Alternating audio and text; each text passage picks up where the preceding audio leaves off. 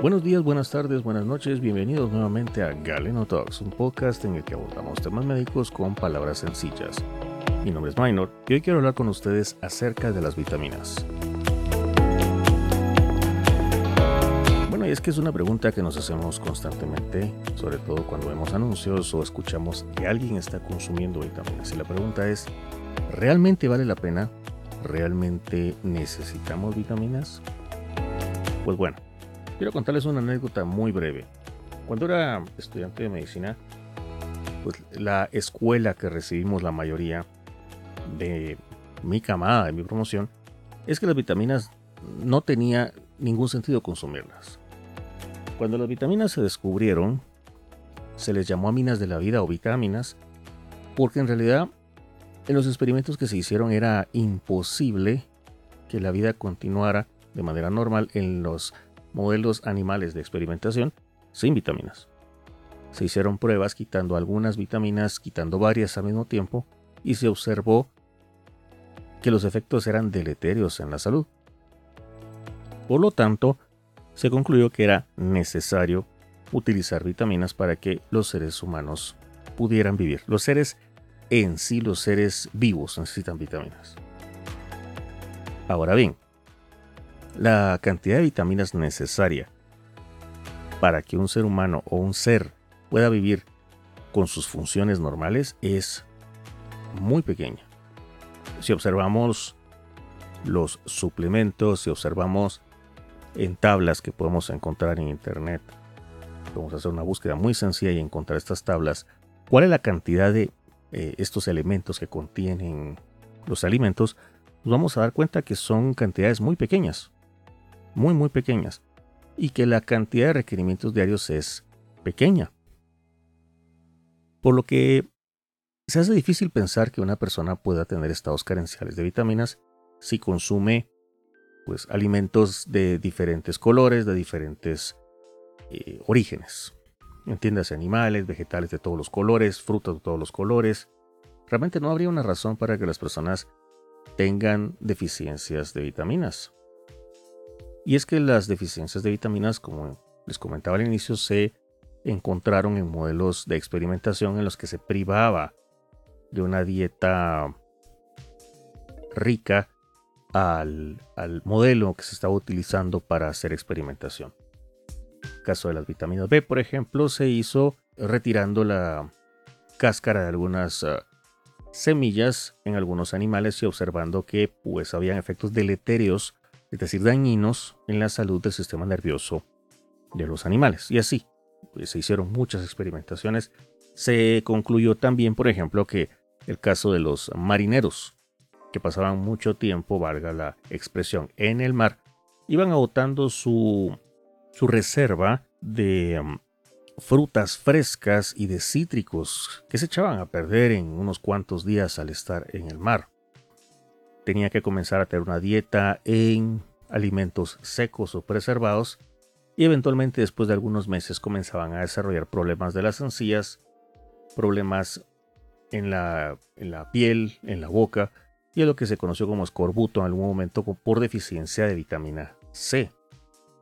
Ahora bien, ¿qué tan frecuentes son esas condiciones hoy en día en, digamos, una ciudad, por ejemplo, verdad?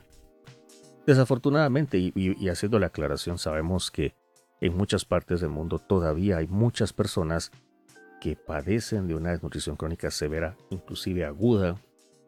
Nuestro medio se ve pero quitando estos casos, y estamos hablando, digamos, de la fisiología como tal, de, el diario vivir en eh, estados, entre comillas, no carenciales. ¿Por qué entonces tenemos tanto suplemento vitamínico si cuando vemos la leche viene enriquecida con vitamina D, el pan viene enriquecido con vitamina B, con hierro, el azúcar debería traer algunos nutrientes, la sal debería de contener yodo. ¿Y qué sucede entonces? ¿Por qué es que a pesar de esto seguimos siendo bombardeados a diario con estos productos de suplementación si en teoría los consumimos a través de los alimentos? Bueno, acá hay varias cosas que analizar. Para empezar, Los alimentos que consumimos hoy en día no necesariamente son alimentos frescos. Muchos de estos alimentos los recogemos de un hipermercado, de un supermercado, donde han pasado algunos días desde que fueron cultivados, almacenados, transportados no una sino varias veces, hasta nuestra mesa, donde probablemente pasaron algunos días en el refrigerador. Y es por eso que van perdiendo sus nutrientes a mediano plazo, por decirlo así. Pero también porque consumimos muchísimos alimentos que están ultra preservados, entiéndase, todas estas cosas que vienen congeladas y ya listas o casi listas para consumir, entiéndase estas frutas que ya vienen probablemente precortadas y almacenadas probablemente al vacío o en algún empaque diseñado para protegerlas. Pero una vez se pierde la protección de la cáscara, estas frutas comienzan a oxidarse y precisamente siendo las vitaminas antioxidantes, pues se van, se va mm, neutralizando su efecto, su capacidad de ser efectivas al momento de consumirlas.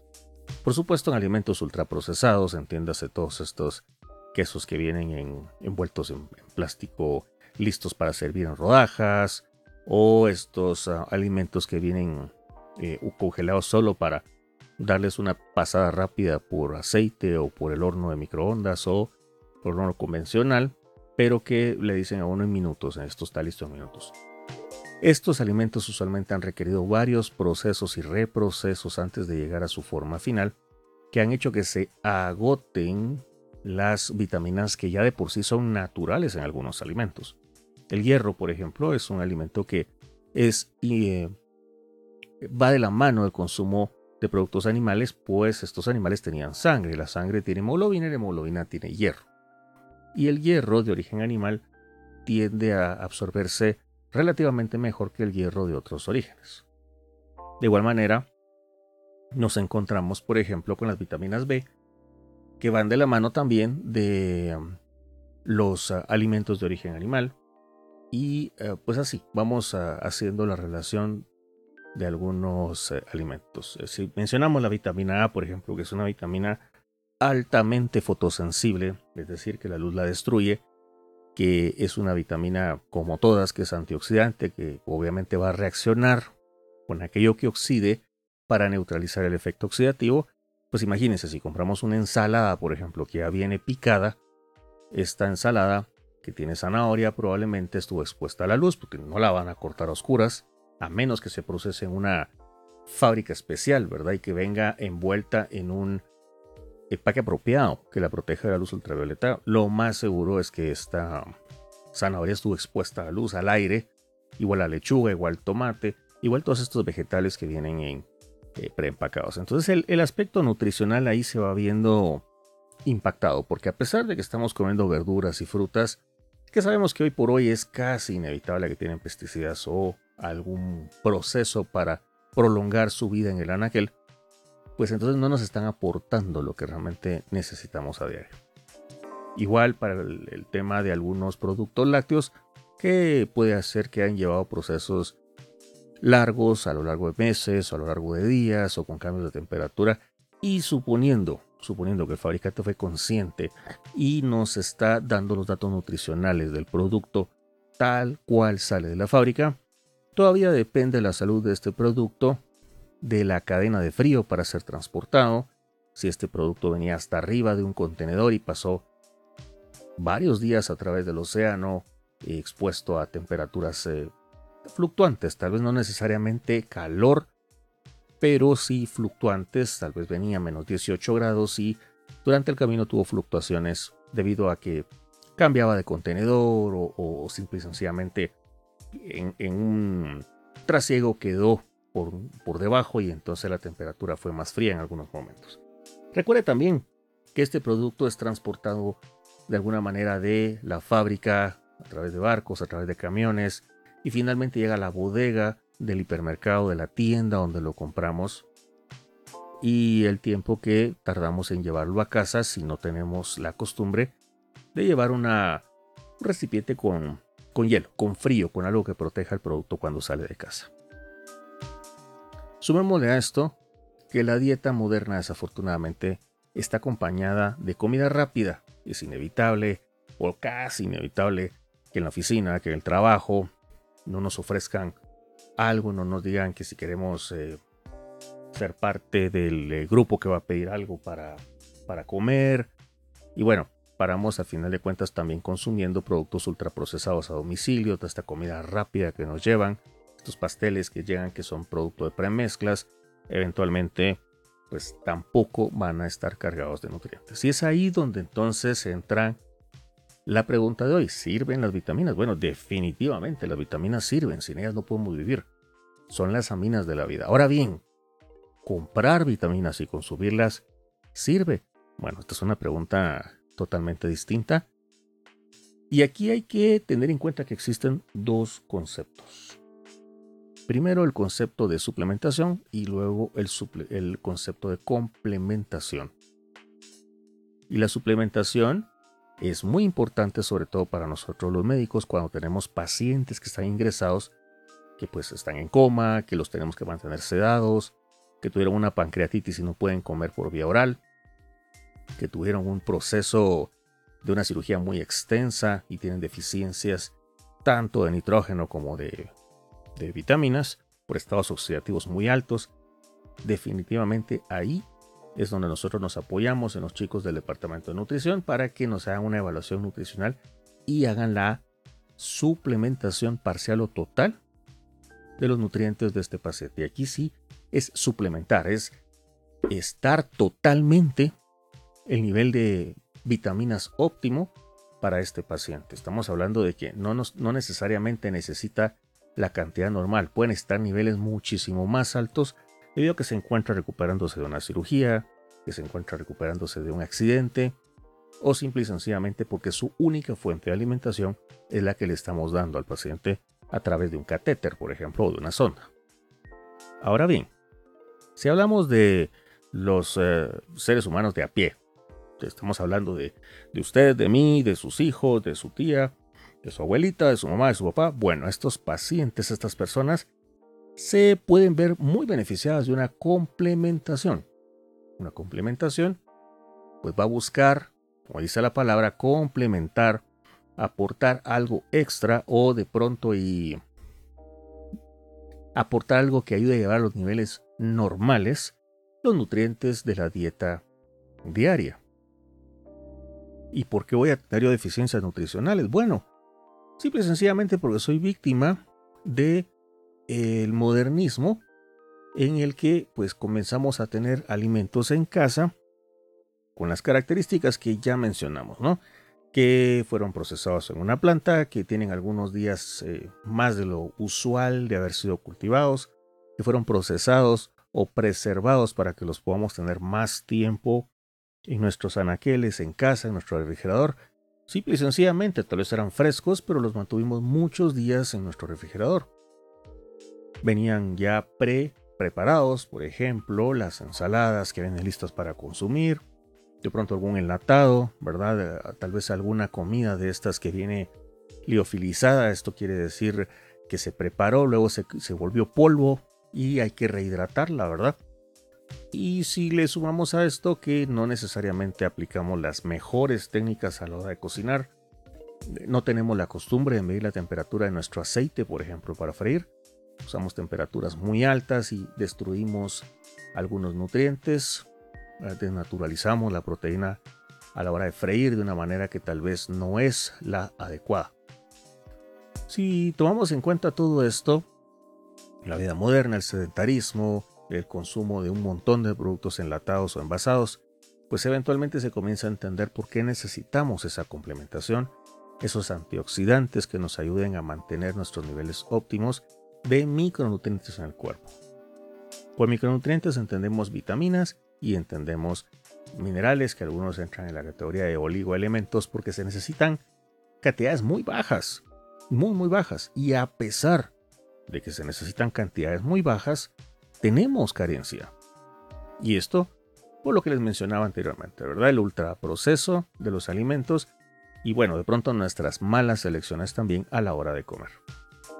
Así que respondiendo a la pregunta, ¿necesitamos consumir vitaminas para mantener nuestra salud en un estado óptimo? La respuesta, aunque trivial, lo más probable es que sea sí. Sí, porque a pesar de que tengamos una dieta rica en, en nutrientes, que nos preocupemos por tener alimentos de todos los colores posibles en nuestro plato. Y esto es importante. Cuando menciono los colores no es un error a la hora de escoger la palabra. Los alimentos tienen distintos colores y estos distintos colores de alguna manera nos indican, nos ayudan a entender cómo nuestro plato está variado o no. Es decir, un plato solo de colores verdes probablemente no sea tan nutritivo como un plato que tenga, por ejemplo, algo de color rojo, que puede ser tomate, algo de color amarillo, que puede ser de repente algún pimiento, algo de color verde oscuro, como la espinaca, verde claro, como la lechuga. Diferentes tonos de verde nos indican diferentes tipos de alimentos y esto en realidad se traduce en una dieta eh, pues más rica, ¿verdad? Así que tips, bueno, importante, eh, consumir los alimentos lo más fresco posible si tenemos la posibilidad de comprar mercados, mercados que sean de la comunidad, de, proveedores que conocemos que producen, que son productores, digamos, pequeños, pero que de alguna forma sabemos que el producto llega más rápido. Tal vez no se vea tan impresionante el tamaño del tomate que me va a vender este proveedor versus el que encuentro en el supermercado, pero una cosa es segura, es más fresco. Es más fresco y eh, de pronto conseguimos proveedores eh, que nos eh, provean algunos alimentos que sean orgánicos. Y no estoy diciendo que esté demostrado que orgánico o no orgánico sea mejor, porque hay, hay mucho debate en este punto y creo que escapa nuestra charla del día de hoy. Simple y sencillamente porque el orgánico probablemente sea más fácil de lavar y retirarle los residuos que pueda traer el pesticida encima no necesariamente va a ser más grande ni necesariamente va a ser mejor. Pero bueno, en resumen, si yo decido comprarme unas vitaminas, ¿estoy exagerando? Eh, no, la verdad es que no. No tomármelas me va a hacer enfermarme. Tampoco, definitivamente tampoco, porque, insisto, la cantidad de vitaminas que necesitamos diariamente es, es, es mínima. Es mínima. Pero aún siendo mínima, aún siendo mínima, podemos tener deficiencias o carencias como consecuencia de nuestros hábitos alimenticios.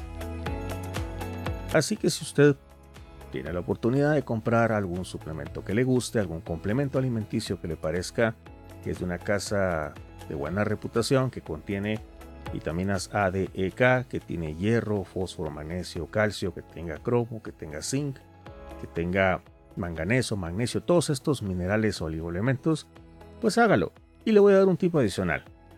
Si este complemento que está comprando contiene omega 3, muchísimo mejor. El omega 3 hoy por hoy ha ido demostrando cada vez más que tiene unas tremendas propiedades antiinflamatorias y que nos ayuda a recuperar el balance omega 3, omega 6.